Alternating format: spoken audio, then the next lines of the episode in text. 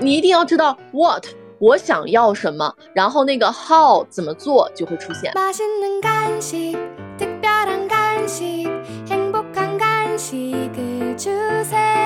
有些人终其一生都不知道自己热爱的是什么，还有很多人是太多热爱了，我就根本不知道我这个热爱当中的优先级是什么。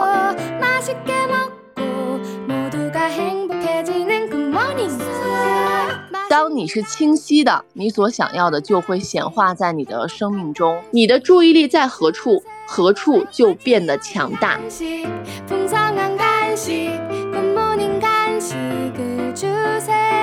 价值千元的课程就这样送给大家了哟！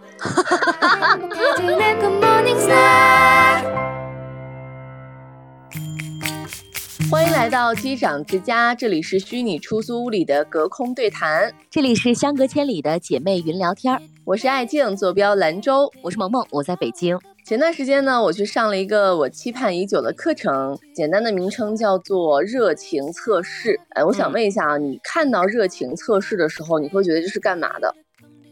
我觉得会不会像我很久以前去上的那种，呃，心灵课程？呃，虽然我不知道你这个热情课程到底是什么，但是我觉得是不是培养你的情绪呀，安抚一下自己内心的一个课？哦，你竟然是这样理解的。但其实你知道最吸引我的一个点是在于，因为这个课程是从就是外地需要引入到兰州，就是把这个老师请到兰州来，呃，我们去上嘛。呃，当时引入这个课程的主理人也是我们当地的一个呃花店的老板娘，然后他就跟我说，他说。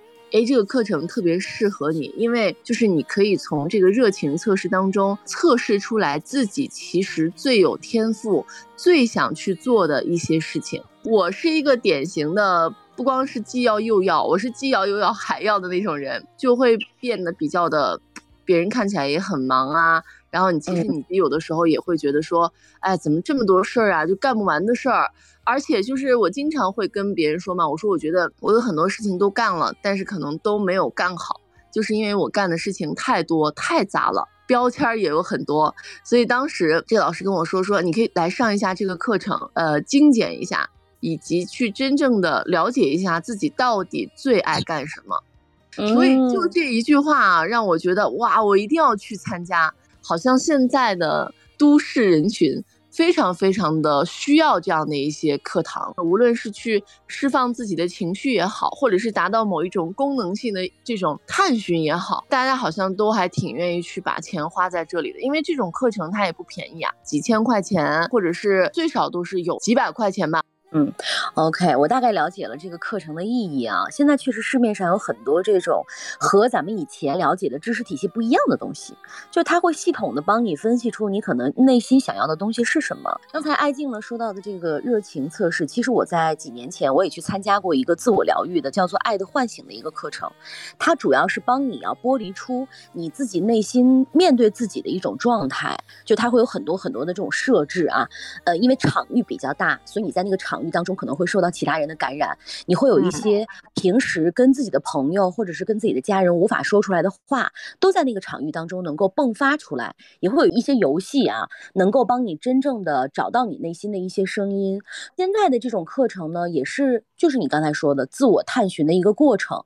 嗯，艾静上完这个课之后呢，就赶紧跟我分享了，但是分享的呢很短。我说这样，我们在机长之家当中呢，把你上的这个课里面的精华给我们分析一下，然后我也来看看，说你做的那些热情测试，我做一做，然后你也帮我分析一下。其实我觉得找到内心的热爱这件事情特别的不容易，有些人终其一生都不知道自己热爱的是什么，还有很多人是太多热爱了，我就根本不知道我这个热爱当中的优先级是什么，所以呢就感。觉总是活得很忙碌，也活得很庸庸碌碌吧？我觉得，所以其实这个测试对我们来讲还是挺重要的。我们还有一类人啊，就是你有很多的热爱，你发现你的热爱只是理想，你被现实所击溃，你的热爱就从来没有在你的生活当中出现过。反正就是，嗯，很需要找到一个路，说我要不要为我的热爱拼一把命。我其实当时看到热情测试的时候，我能够迅速的 get 到这个点。但是有些人会觉得说，哎，热情测试是。是不是治疗那个什么社恐的，就是得测试一下你对别人的热情程度。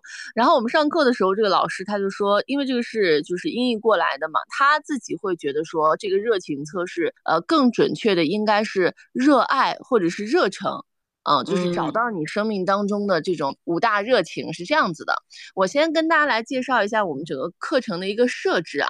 第一天就是破冰，然后呢，大家就是因为破冰的就哭的稀里哗啦的，所以其实到第二天的时候呢，大家就已经非常敞开的状态了。但第二天的课程是最为精华的，因为我们就是要真正的去进行这个呃热情测试了。他这个创始人在美国也是获得了美国总统颁发的最高服务奖——总统志愿者服务奖，就是帮助过很多人去找到自己的热爱。他这个教材我打开的，就是我看到的第一句话就打到了我。上面写的是这样的，就是创始人说的：“清晰就是力量。当你是清晰的，你所想要的就会显化在你的生命中，而且其显化程度与你的清晰程度成正比。热情测试的目的就是清晰，而且清晰它不是一个一蹴而就的事情，它是一个过程。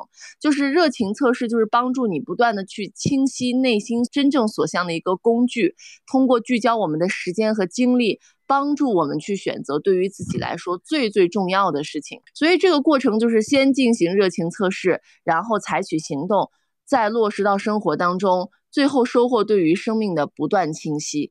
另外还有一个点啊，是一个数据，你知道在世界上不同的国家当中，做着自己最喜欢的工作的人的比例有多少吗？多少人是做着自己最喜欢的工作？这个比例在二十吗？呃，在美国是百分之二十五，而在中国是百分之七。嗯，所以我就觉得我是百分之七哎，因为我就是在做着自己最喜欢的工作，就曾经最理想的。幸运啊！对啊，就是很幸运的人。呃，所以我就觉得哇，这个数字真的比我想象当中可能还要少。嗯。我也觉得说应该要把测试，包括整个我很多的一些心灵的感悟分享给机长之家的各位家人们，因为我觉得这个过程还是挺好的。呃，然后还有一个就是为什么要去呃说自己要寻找出自己的五大热情呢？因为他们有一个测试啊，就是找了呃一些两百多位相对成功的人士，发现他们其中的共同点是他们都。活出了自己最有热情的生活，而且呢，这些热情不超过五件，嗯，所以你也不能太多，你知道吗？嗯，他就在这个轨道上走，其他偏离轨道的事情就全部放掉，坚决不会让这些事情来占用自己的时间和精力。哎，所以我觉得我们虽然还没有成为成功人士啊，但是。就感觉你开始创建自己的热情清单了，开始清晰自己人生所要的东西、所显化的东西了，好像就离你的理想生活会越来越近了。哎，我大概来理解一下你刚才说的这一套啊，就是其实，在一个人的人生当中，不仅仅说我能找到我热爱的工作，我我听完之后有个感受，就是很多人很害怕说，哎呀，怎么办？我现在不是我热爱的工作，然后我仔细想一想，我也没有什么特别热爱的东西，是不是就代表我一事无成了？我觉得不是的啊，就是，嗯。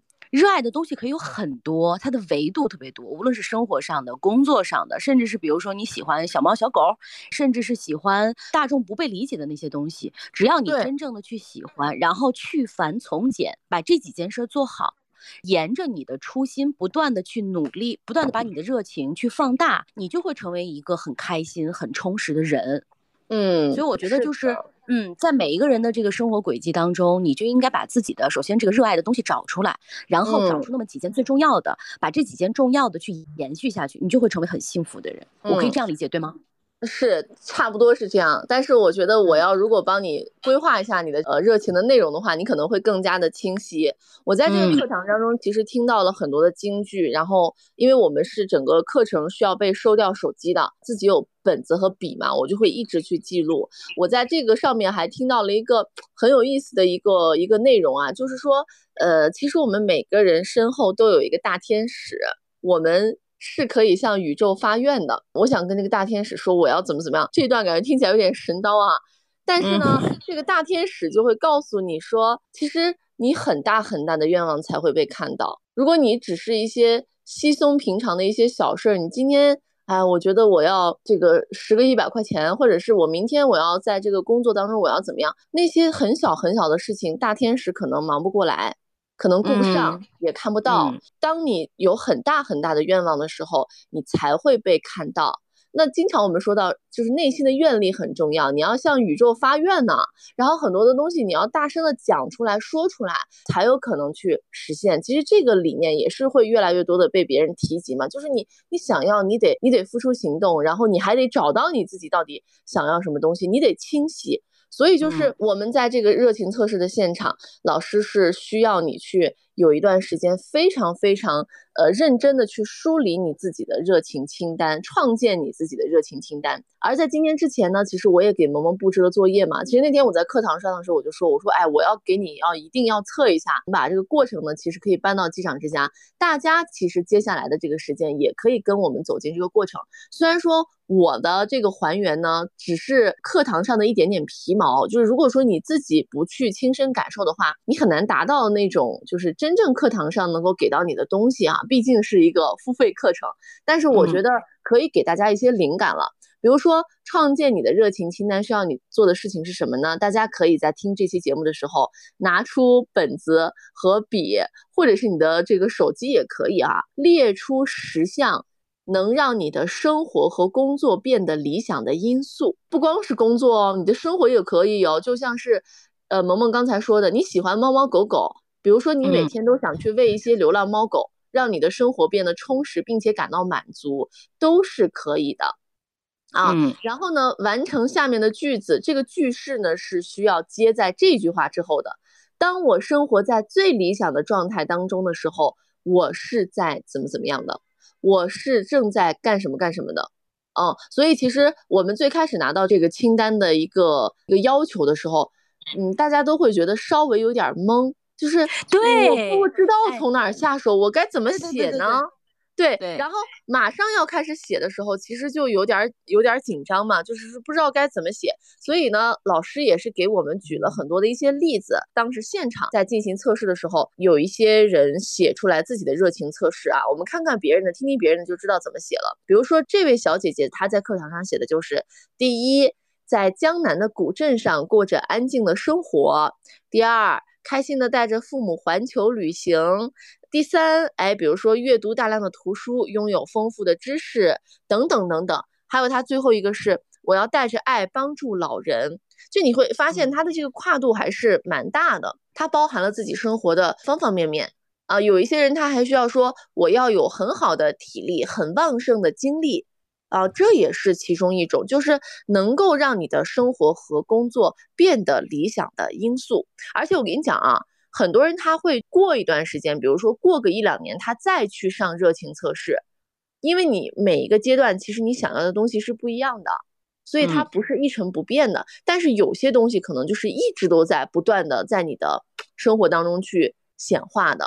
嗯啊呃，我们在现场有很多的一些妈妈们，日常生活当中可能她的。呃，内容都是跟孩子呀、跟老公啊，或者是跟父母有关的。但那天让她觉得特别震撼和感动的是，她说真的认真的去想了一下我的这个热情清单的时候，我发现我的热情清单里面没有别人，只有自己。然后说到这一刻的时候，好多人就哭了。嗯，我看了一下我的热情测试，没有别人，只有自己。然后老师就说那很好啊，真的想一想自己。想要的生活是什么样？而且还有一个误区啊，不要这么写。比如说，有一些妈妈会写，希望我的孩子成绩能够更好一点，或者是希望我的孩子不要呃惹我生气，或者希望我的老公不要和我经常吵架。老师说不要这样写哦，因为首先这些内容不是你自己的内容，也不是你自己能够完全决定的，而且这个描述也是不对的。啊，你至少应该描述说，哎，比如说，呃，我有非常平和的情绪，能够和我的先生，或者是能够和我的孩子，呃，平等有爱的相处每一天，或者是我能够有一个能力去拥有一段很美好的亲密关系，你应该是以这样的描述去想象，啊，所以呢，我就要求说，萌萌你要去写，非常非常的好奇你的这十项内容到底是什么。就是艾静也给我把这个相关的测试抛给了我，让我提前一天就把自己生活当中和工作中觉得变得理想的因素列了十条。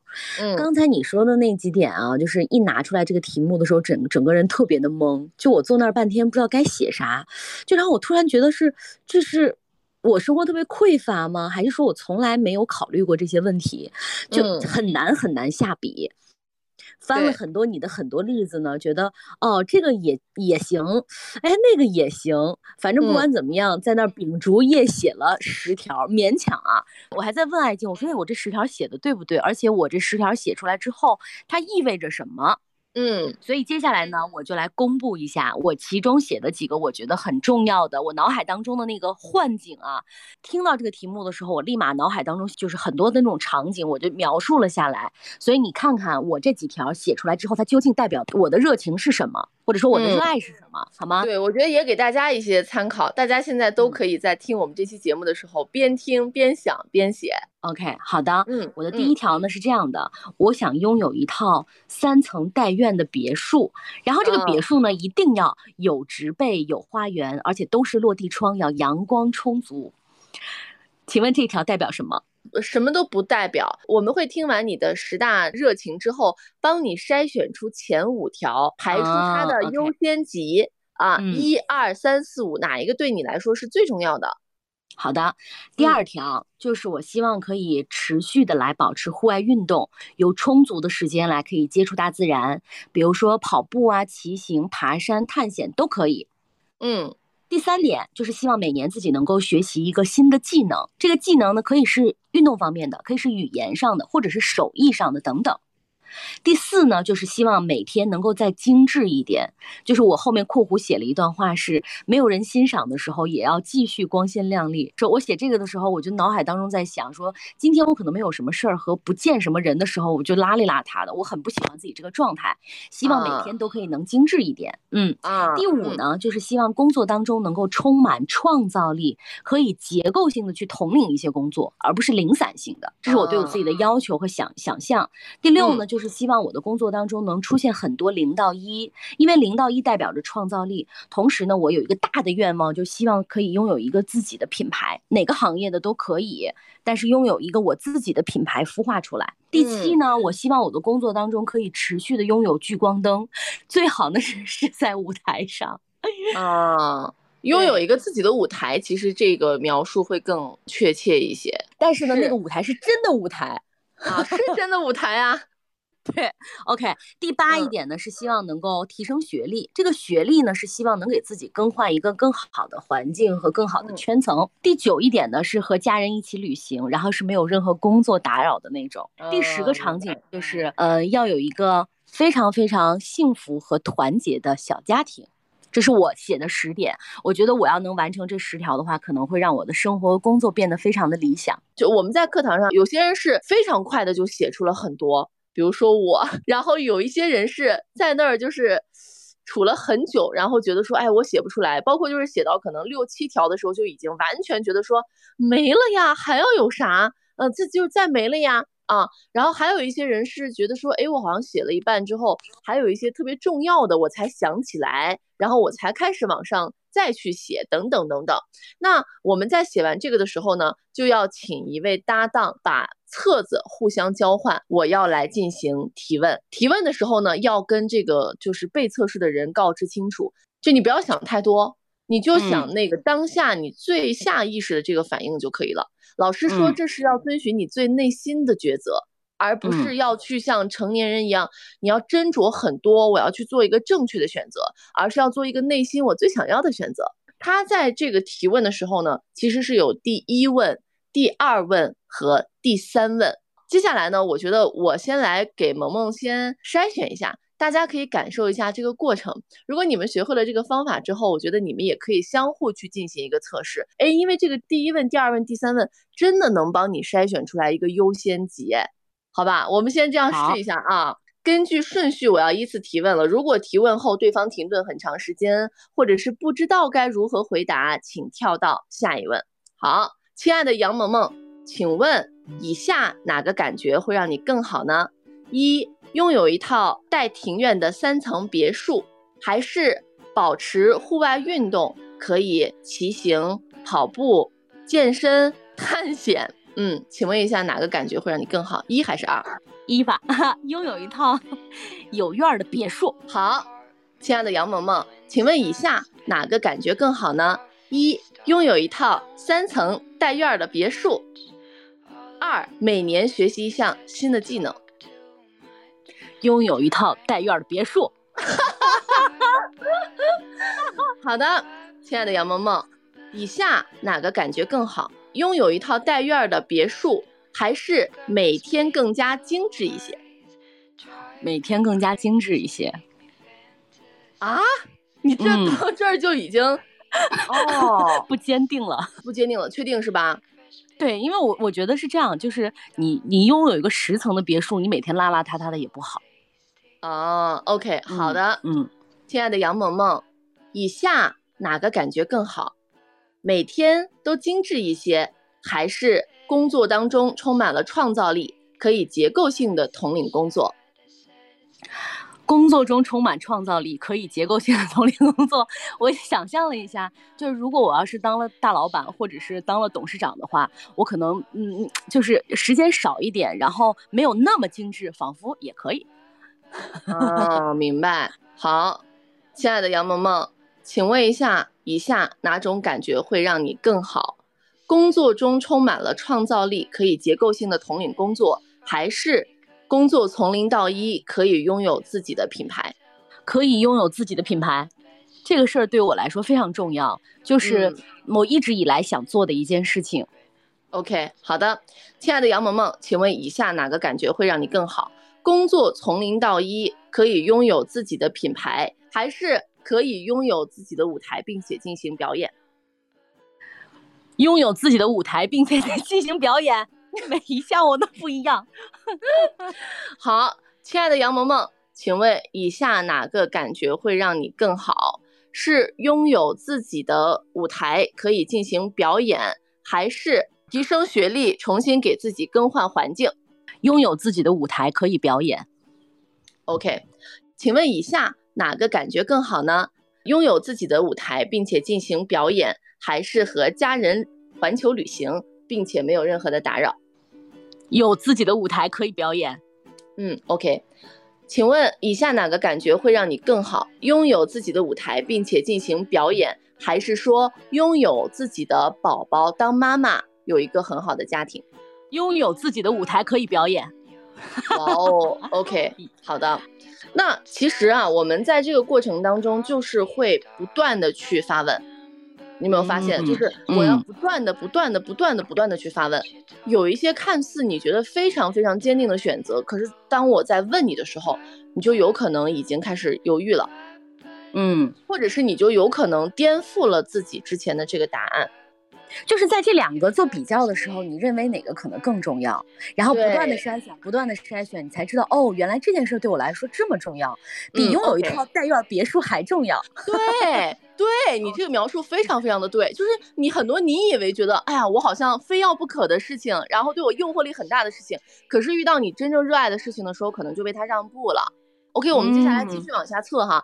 我现在 稍微有点慌的原因是因为我忘了是应该就是如果你刚才已经选出了一个呃颠覆的答案，我应该从头给你测还是继续往下给你测？我现在先继续往下给你测哈。你刚才说的是呃我要拥有自己的呃舞台，并且持续的进行表演。OK，我们继续来 PK。请问以下哪个感觉会让你更好？拥有自己的舞台并可以持续进行表演，还是拥有一套三层带院的别墅？拥有自己的舞台，并且可以进行表演。就是如果我有这一切的话，我住在小房子里，或者是没有房子都 OK。OK，好，以下哪个感觉会让你更好？拥有呃这个拥有自己的舞台，并且持续进行表演，还是保持户外运动？那当然是有舞台了。户外运动这个事情就往后稍一稍。OK，好，测完，我要完整的给你测完啊。呃，请问以下哪个感觉会让你更好？拥有自己的舞台？还呃，并且可以持续进行表演，还是每年学习一项新的技能？拥有自己的舞台，并且持续的进行表演，这个事儿很重要。OK，请问以下哪个感觉更好？拥有自己的舞台，并且持续的进行表演，还是每天更加精致一点？舞台。好，以下哪个感觉会让你更好？拥有自己的舞台，并且可以进行表演，还是工作当中充满了创造力，可以结构性的统领工作？哎，我我我可以这样表达吗？我觉得就突然到这儿的时候，这两件事都很重要。哎，OK，好的，你犹豫的话，我们就要来进行第二问啊。犹豫。好的，第二问是要这样问的：如果你可以进行热情一，但是无法拥有热情二，好，我来给你。进行一个描述啊，如果你可以拥有自己的舞台，并且持续的进行表演，但是你永远无法在工作当中充满创造力，可以结构性的统领工作；或者如果你可以在工作当中充满了创造力、结构性的统领工作，但是永远无法拥有自己的舞台，并且持续的进行表演，请问哪个感觉更好？你刚才连续说这两句话的时候，我感觉好残忍啊！选择，选择，我觉得有创造性吧。我感觉这个能挣大钱啊，所以有了创造性之后，呃，永远都没有自己的舞台，并且进行表演，都可以吗？好像也不太可能吧。我觉得是有了，比如说你你你工作当中有了创造力，然后可以统领性的、可以结构性的统领工作之后，就有了自己的舞台吧，就有点贪心啊。那我们这一般来说，第二问的时候，其实就已经能够问出很多的一些这个点了啊。但是由于就是你的这两个内容可能它会有交互性，所以我们刚好可以趁此来进入到第三问哈。进入到第三问，好，闭上眼睛来。想象一下，你已经完全百分百充分的活出了热情一，也就是我们刚才所说的拥有自己的舞台，并且可以持续的进行表演。嗯啊，你已经想象到了啊，我已经站在舞台上了，对吧？我是那个特别闪光的杨萌萌啊！注意，热情二在这个画面里是不存在的。嗯，哦，没有统领性的这个工作。啊，然后呢，也没有这个呃，工作当中充满了创造力的那种感觉，请留意一下你此刻的感受。我觉得也很好。好，现在反过来再想象一下，嗯，你已经完全百分之百的在工作当中充满了创造力，然后结构性的开始统领你的工作了。嗯，但是注意，此时你没有站在舞台，你也永远不会站在舞台。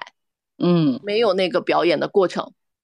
请问一下，哪个感觉更好？第一个感觉更好。这第二个感觉，我感觉不就是我现在的生活吗？就感觉很暗淡。对，所以就还是觉得说拥有自己的舞台，并且持续的进行表演。那这闭上眼睛，当闭上眼睛感觉你说的那个情景的时候，就完全不一样了耶。嗯，OK，好的。我现在就可以作为你的伙伴，给你来标注一下，在你的生命当中排名第一的热情标注出来，拥有自己的舞台，并且可以持续的进行表演。OK，这是第一，这是优先级。对，嗯，如果我们有时间的话呢，我可以按照刚才的方法帮你进行所有的测试。也就是说，我们接下来就会第二遍再来一遍。亲爱的杨萌萌，请问一下，拥有一套三层带院的别墅和保持户外的运动，哪个感觉更好？拥有一套三层的别墅。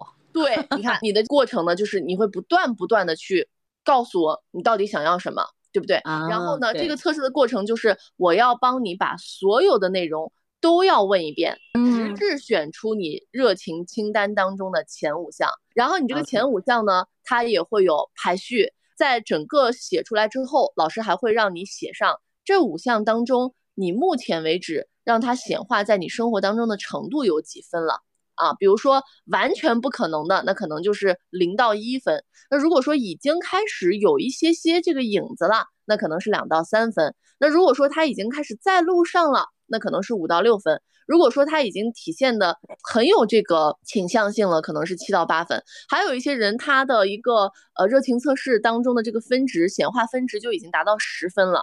就他完全已经实现了这件事情了，嗯，这个过程很神奇，因为你会出现很多你不知道会出现的这个内容，嗯，对不对？OK。然后你刚才其实你看你在闭上眼睛想的时候，包括我觉得很多问到第二问的时候，那个答案就已经很清晰了。因为你要拥有一，你永远不能拥有二的时候，其实那个感觉就会一下子出来。对，我觉得闭上眼睛只能拥有一个的时候，你会觉得啊，很很惨烈。就是不想这样啊，因为两个对你来说可能都很重要，但是你只能二选一的时候，无论是选谁，你可能都会很难过。但是必须要选出一个的时候，它就会显现出来哪个更重要。对，是那个你感觉，哎呀，我还是想要这个。就是还是还是会有这样的感觉，对，所以完整的测试应该是我和你呢，我们俩面对面，然后呢拿着纸拿着笔，然后我要一段一段一段一段的帮你去进行选择，到整个这个过程大概是一个十五分钟到二十分钟左右，我要一遍一遍的问你，亲爱的杨萌萌，请问以下哪个感觉更好？然后你要听完之后快速的给我答案。嗯，就是脑子里面不要有太多的反应和考虑，不要想，不要过脑子，过心就可以了。就是所有的这些东西，我现在就是在假设嘛，想象嘛，我觉得哪一个感觉更好，所以就是过心的这个选择。然后最终选择完了之后呢，就会出现你的五大清单。我其实当时我们在现场的时候也有去看啊，就是自己呃同桌的呀，然后包括也有一些朋友也分享了自己这个十大清单。我跟你讲啊，我的同伴帮我测试的时候呢，发现我的五大清单其实就是我写的前五项，只不过它的顺序不太一样，但几乎就是我选择的前五项了。我们这里面这十项呢，有可能是当下写完的，但是当下写完呢，不代表说我可能要深思熟虑和我未来要怎么样。就是我觉得有好几点是我凑合的，但是你给我做完之后，我才发现说凑合的这几点真的就被你排除在最后了。然后有一些东西是可能是来自于你内心的。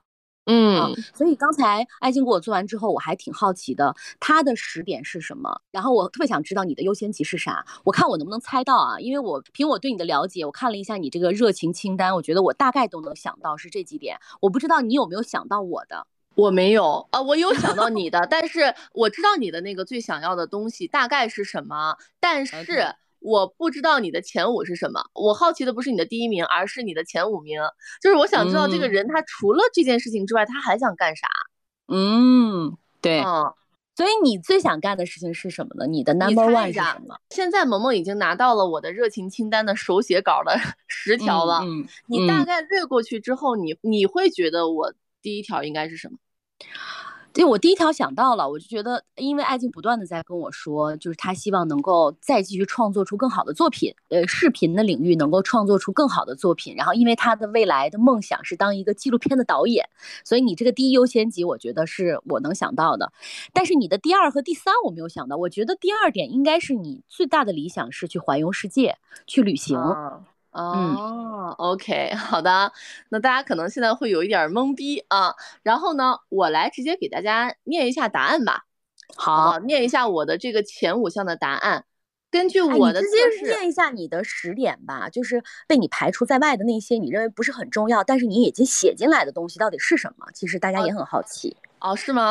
啊，OK，那就占用一点大家的时间，来完整的念一下我的呃热情清单。但是我的前五项是经过测试且经过排序的，啊，优先出来的前五项。第一项是这样写的：能够持续的创作出代表个人且能够影响到别人的作品，包括视频和音频。嗯。第二点是经常可以规划一段时间进修、旅居、做公益。第三一点是每年都在向着环游世界的目标靠近，或者是我已经完成了环游世界的目标。第四一点是拥有一个高度同频且稳定的创业团队。第五一点是可以自由掌握并且分配自己的时间。这是经过测试之后我的前五项。嗯啊，所以其实对你对我的了解还是 很准确的。你看我的排序第二的其实就是。规划一段时间去，呃，进修和旅居了。我这个旅居就是我要住那儿，然后我要体验那儿的生活啊。第三一点就是我要，呃，就是向着环游世界的目标靠近嘛。然后我接下来的没有被选入的后五条呢，就是我写在后面的后五条了。第六一点是在不同的城市生活和工作，就是工作这是重点。后来选了之后发现好像也没有那么重要，嗯，也可以不在那儿工作，我也可以就只是在那儿旅居而已。啊，所以就被排到了后面。第七点是成为一个真正热爱运动、自律生活的人。然后我就想到，老子都可以出去环游世界了，我就是不自律运动也无所谓了。OK，就是会想到这些。第八一点是，我希望我赚钱的方式能够同时令我产生乐趣和幸福感。嗯，然后这些让我觉得，哎呀，好像如果能创造出来好的作品，没赚钱也可以。如果说我在外面就是已经环游了那么多国家，然后我没有拥有那么多的财富，好像也可以。嗯嗯，有一点是能够自信自洽的展示自己的外在，因为当时在课堂上我是最黑的一个人。啊，我觉得说我要能够很自信、很自洽的展示自己的外在，这一点对我来说其实挺重要的，是一个修行吧。第十一点是能够智慧从容的与周围人相处，因为这节课堂的前一天，我刚好干了一件特别蠢的事情，萌萌知道，很丢脸，然后也很自责，跟自己有点过不去。但是上完这个课程之后，我觉得。智慧从容的与周围的人相处是一件很重要的事情，也是我很需要的事情。但是他们依然被排在我生活排序的后面了。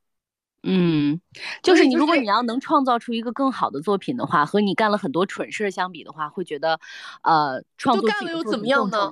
对对呀，对呀，我当一个 导演更重要，好吗？我只要有那个作品，我可以看那个作品，躺到家里面，然后每每天干蠢事。对，这个就是我的热情清单，你知道吗？就是当小伙伴帮你完成了这个热情清单之后，他要帮你念出这个热情清单，而念出这个热情清单的时候是这么说的：爱静，你呢可以持续的创作出。能代表个人且影响他人的作品，包括视频和音频。你还能够经常的规划一段时间去进修、旅居和做公益。啊，你每年都在向着环游世界的目标靠近，并且完成了环游世界的目标。你还拥有一个高度同频且稳定的创业团队，你可以自由掌握并且分配自己的时间。然后我的同伴念出这一段的时候，我们俩就哇，然后说 天啊，这也太棒了吧！这样的人生也太棒了吧！就是我想要的，哎呀，我幻想的最理想的那个状态，你知道吗？嗯。所以我也很期待，就是帮你测出了你的前五项之后，哎，我帮你念一个杨萌萌的那个最佳激情时刻的人生，就觉得太棒了，觉得哇，太棒了啊！因为我也看了我的同伴，我也帮他测试出了他的这个优先级，因为我的这个同伴也是一个嗯本土被很多很多人喜欢的呃独立品牌的一个老板，一个主理人，而且他现在。也当了妈妈，所以我其实，在帮他测的时候，我是很想看一看他的生活当中孩子的优先级和他真正想做的优先级哪一个排在前面。嗯，这个是我很想去知道的。但是后来帮他测试完了之后，发现其实他内心想要追求的东西还在前面。嗯，就包括比如说能够持续的激发别人内心的动能，能够帮助更多的女性来寻找到自己生命的力量，包括就是对人类要有宽容悲悯，这些事情都被他排在了前面，排在了什么前面呢？就是和自己的孩子平等有爱的交流和相处的前面。嗯。就是我觉得是不是这样啊？就是其实我们生活当中有很多的理想或者是愿景，然后当你发现你已经实现了你自己的理想和愿景的时候，你再往前走，你的那个理想就会更大，更大呢，就是你穷则独善其身嘛，你富则兼济天下，所以你就会有对人类的悲悯也好，或者说有那种大爱可以去帮助别人也好，所以我觉得就是。从这个清单上可以看出，你可能一路的这个成长路径和你关注的点。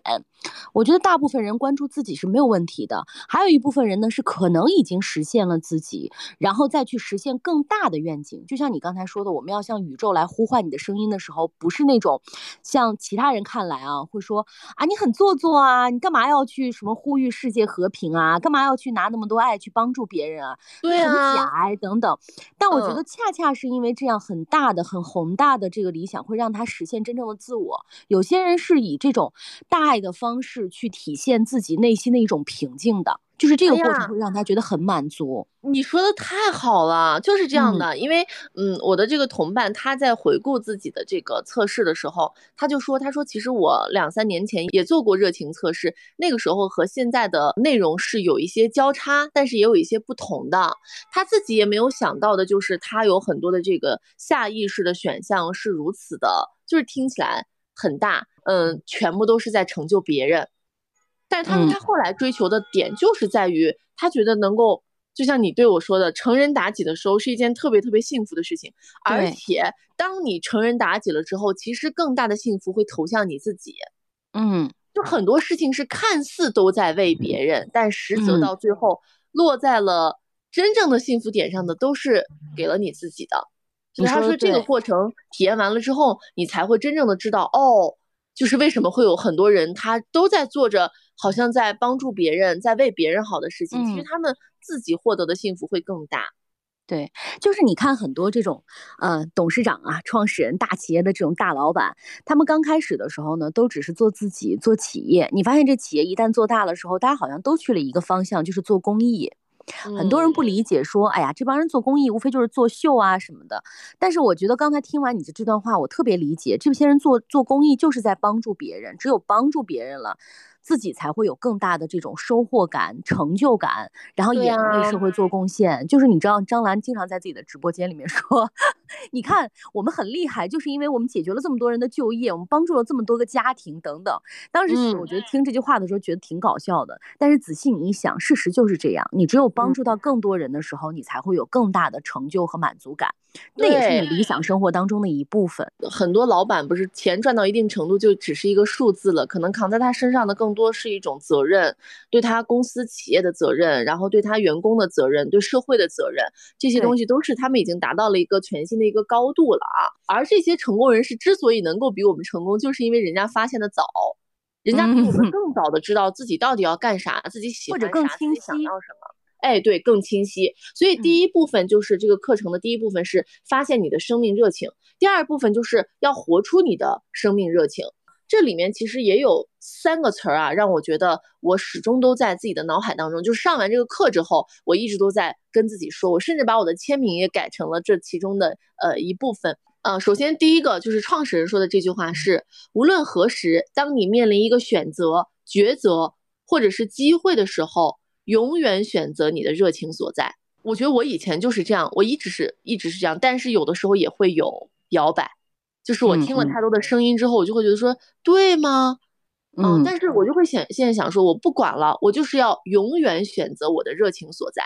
我想干啥，我就要干啥，我就要弄呢，就嗯，就是这样的这个状态。然后呢，热情显化公式，创造任何你想要的生活有三步。第一个是设定意图。心想事成的第一步就是有觉知的去陈述你在生命当中选择创造什么啊？比如说你的第一步是你想拥有自己的舞台，那么好，请你接下来每天都要想着这个意图，然后再想一想我能够为我自己的这个目标或者是想要的这个生活能做什么，哪怕只是小小的一点点，哪怕只是去看一下剧也是 OK 的。第二点就是保持专注。哎呀，这句话对我太有吸引力了。你的注意力在何处？何处就变得强大。将你的精力聚焦在你真正想要创造的事物上，他们就会在你的生命当中开始显现。这个就是我们刚刚说的清晰嘛。最后一点很重要哦，放松沉浮。当你对当下正在发生的事情保持敞开，你就允许了更广阔的可能性流经你。但当你保持着你认为事物应当如何发展的执念不放，你就切断了生命之流。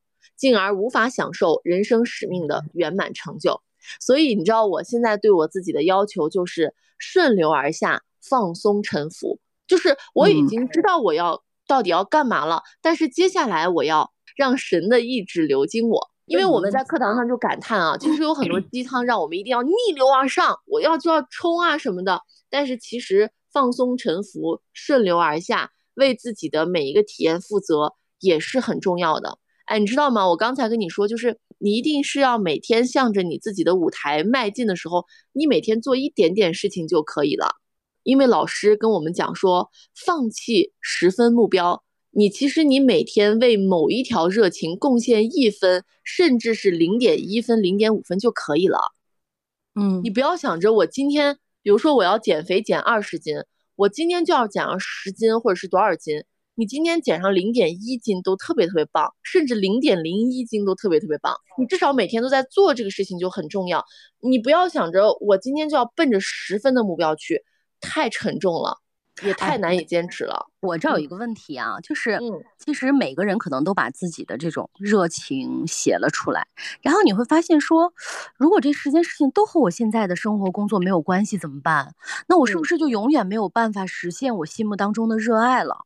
嗯，不是，每一天都可以向着某一条热情去靠近一下，贡献一分就好，贡献一丢丢就好，但是每天都要哦。每天都要在这个轨道上，每天都要保持这份意图哦，这一点很重要。所以就是，嗯，老师说了，要在行走当中获得你的机会。嗯，你要不断的去走，然后不断的去，嗯，种下这颗种子，而不是我就只是在这想啊，我就要一个三层别墅呢，我就要我自己的舞台呢。舞台某一天不会突然出现在你面前的，而是你得先走起来。然后在这个过程当中向它靠近，它才会不断的给你显现。嗯，也还有一句话特别打到我啊，就是知道你要什么，你就会知道要拒绝什么。而且呢，我们大多数人其实是知道怎么做的，但不知道我要什么。就是你你一定要知道 what 我想要什么，然后那个 how 怎么做就会出现，就会出现的。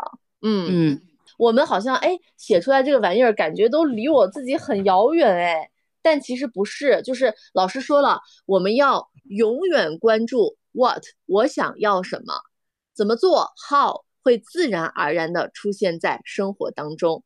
我们回归到刚开始说的那个话题啊，就是很多人终其一生都不知道自己喜欢的东西是什么，或者说不清晰。或者可能也没有这样一个机会，把自己的真正的热爱提炼出来。因为我觉得是这样，就是你的生活和工作会随着环境，随着你身边的人，可能会发生很大的变化。当这个变化发生的时候，你是否还能找出心目当中的那个热爱？如果这些年、这几十年都是那一个的话，那你就真的应该在后面的时间为这一个目标而努力了。这是第一个我想表达的。第二个呢，就是我想在我们节目的最后啊，来聊一聊这个所谓的这种跟心灵有关的灵修课程。就是刚才爱静给我们做了这么一堆，然后我觉得也真的是引发人的深思。就是如果刚好你在听我们的节目，也并且拿笔写下来的时候，这个欢迎和我们来分享啊。然后如果我们有机会的话，也可以帮你找出你心目当中那个最重要的优先级的热爱。那回归到我们这个课程里，很多人会说：“哎呀，这就是上一堂课而已。”其实上完课之后呢，你是啥样，你还是啥样。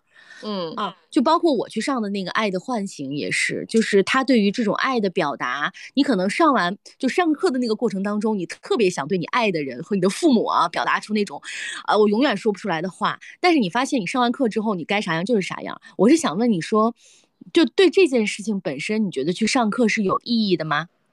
我觉得非常有意义。嗯，非常有意义。这个东西它会不断的内化的。嗯。你就像这个课程，它会有一个课后的作业，就是课程结束之后，老师还要带着我们七天的时间去做一个意图的这个训练。就是比如说，我今天我就要写下我的意图，我我今天要如何的度过我这一天，这一天一定是要跟我的热爱还要有所关联。就是过程与结果，过程更重要的情况就是我们要尽力而为之后的顺其自然，那就是内化在你生活当中的每一天就好了。保持你的意图，然后我觉得就像是现在很多人为啥有有那么多人开始冥想了，开始做冥想，开始做正念的练习，就是一次又一次的把你拉回到你本来应该有的意图当中啊，嗯。也许你有一段时间你又迷失了，你开始又开始对你的父母很差了，然后你又开始就是忍不住自己的暴躁，大吼大叫了。你再去上一个这个课程，然后你再保持一段时间，再把你拉回来一点，可能到下一个阶段你又觉得好像有点迷茫了，再把你拉回一点。就我们回到最开始，不是就是在寻找自我吗？可是我们会迷失啊，然后我们会在繁忙的过程当中就动作乱套啊。但是我们如果说能够一直保持自己的意图，不断的把自己拉回这个意图的轨道上的话，那你就会越来越清晰。我是这么理解的。我的理解是这样啊，就是这种课程，很多人会觉得怎么有点玄乎啊什么的。它分 两点，第一呢，就是其实它是一个意识的唤醒，就是很多人并不知道什么事情是哦，原来这个世界还还有这么一个事情，哦，原来我是这样的。就是它首先是唤醒你意识的开始，让你知道。让你知道这件事儿很重要。第二，你才有执行嘛。就很多人没有意识了之后，你根本不知道自己做的是对还是错。所以唤醒意识，这是这些课程最重要的东西。第二一点，我觉得就像你刚才说的，很多人在做冥想，就为什么开始做冥想了？因为你你你发现你在做事情的时候，很多事情并不是按照什么数据呀、理论啊、判断啊、经验，很多事情都是靠直觉的。嗯，所以其实冥想就是在锻炼你直觉，和你上的这些课程就是在锻炼你的直觉，让你在遇到很重要的事情，你能够通过自己的第一直觉去判断这个事情我该做还是不该做，尤其是那种人生重大选择。哎，你知道前两天有一个咱们的听众给我发了一条微博的私信，就是在他工作当中有一个很重要的抉择，他问我该怎么办。其实我也在反思说，如果我有生活和工作很大的这种。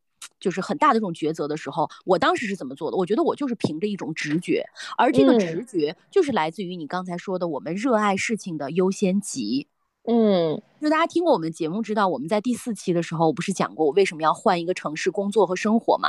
就是因为那段时间来说，对我来讲，换一个城市工作和生活是我的第一优先级，是我一定要去实现和不管什么事情都不不如这件事情的。所以你看，我在做抉择的时候，就是遵从自己内心可能最热爱的第一优先级。嗯，所以我觉得这个课程也好，还是我们上过的很多很多课程也好，它都是在帮你唤醒你很多不知道的东西，去挖掘你的内心角落。第二呢，就是在帮你能够不断的坚韧一些冥冥之中的东西。其实这个冥冥之中的东西是可以被锻炼的。是的，是的。其实刚才我们所说的这个热情测试，包括创建清单、完成测试，这个只是我们两天课程当中的很小一部分，后面还有很多很多很精心的一些设置，都是在帮助大家就是找到自我。那其实我刚才想说，我上完这个课程之后，我还有一个特别有收获的点啊，就是以往其实有很多很多的一些瞬间，当你察觉自己的时候，你就觉得说我要。现在扶我起来，我还能再站。包括我们每个人，其实做完那个热情测试，回到教室的时候，你会发现每个人都更有力量了，就都有劲儿，你知道吗？就是我要开始为我的这个热情去努力了。有一些课程为啥会让觉得说神叨叨的？就是你这个人上完课之后回来之后，一下子开始大变，然后一下就要我今天就要上天了，就这种这种这种状态。其实这种状态就也嗯大可不必，因为有有可能你这个上来的快，你下去的也特别快。我这个做完热情测试之后，我觉得首先，呃，描述出来了我很理想的那个状态，和更加明确了我自己到底要干嘛的时候，我反而就是稍微的会放松一点。嗯，因为老师就说了呀，热爱所做之事，结果顺其自然。热情它是一段旅程，它不是一个终点站。我今天找到我这个热情之后，我认真的去做就好了，或者是我每天都去做就好了。最后，我们就是热情之路，它有一个温馨提示的最后一个道理是说，生活是用来享受的，生活的目的是扩展幸福和快乐。如果生活不幸，那你必然是偏离了命运之途。看着你的生活，问问自己，为了跟随热情去选择，我需要改变些什么？嗯，所以就是你保持你开放的这种状态，每天跟随自己的热情去选择，你就发现，哎，我好像对于我自己的生活是在。充满着热情的，而且我也不逼自己非要去做一个什么多完美的人。我每天都在为我的这个热情去做一点点事情，就 OK 了，就很好了。嗯，就是优先级这个事儿很重要。你想要的太多，你也会觉得很不幸福。就是只有你把自己，我觉得那个清晰这个词啊，是我这期节目和跟你做完这个测试做下来，我觉得最有收获的一点，就是人要清晰。哪怕你现在还在庸庸碌碌的生活着，你你的工作可能并不是那么如你所愿，但是你也要清晰的知道自己大概爱的是什么，然后朝这个方向每天零点一分的去努力。也许有一天你可能就实现了。当你去实现的时候，其实是为这个整个过程而鼓掌。就你实现的那一瞬间，可能不一定表。表现出来的是很开心，但是你在回头看的时候，你会觉得很幸福。就是你的人生在不断的升级打怪，你的人生在不断的不断的在闯关，每一关啊都是你极其热爱的。我觉得这一生就还挺值的。可能之后啊，我们这个热爱会发生很大的变化。比如说，我们未来有了自己的家庭，然后有了孩子，你的优先级可能又会发生变化。那那也很好啊，我觉得，并不是说我成为一个妈妈，或者是我成为一个谁的谁，好像就会变得就是很普通。我觉得也不是，有些人就是在这些方面来获得获得幸福和平静的。对，所以就是生命和刚才所说的热情是一段旅途。体验就好了。对，就刚才你说到的这个点也很重要。我们未来的热情测试测出来的内容还会变，但是没有关系。我的热情测试是专注于我理想且幸福的生活的。对，只要它能够达到这个目的，那我这段旅程当中每一段我觉得都很棒。嗯，OK，那我们今天在评论区里面特别希望大家先写下来，你听完我们这期节目之后，你觉得你最想你的生活和工作变得理想的一些因素，你先写几条，写下来的东西更容易成真。我们很多人很羞于说写出我自己内心所想和我的理想等等，咱们先写下来，看看某年某月的某一天是否能够实现，和我们在奔向这些热爱的时候，我们真的去做过哪些努力和付出。写下来是真的有点神奇的，所以我觉得大家这期节目真的可以边听，然后边参与。嗯，然后以这样的方式可以去问问自己，不停的去问自己，不停的向自己发问，其实是会有不一样的觉知的。大家可以试试看啊。嗯，价值千元的课程就这样送给大家了哟。OK，好的，好，那我们今天节目就是这样，然后也希望大家真的能够找到内心所爱。好，希望今天我们也能够为自己的热情付出一点点哟，我们就一起加油吧。好，拜拜，下期见。拜拜。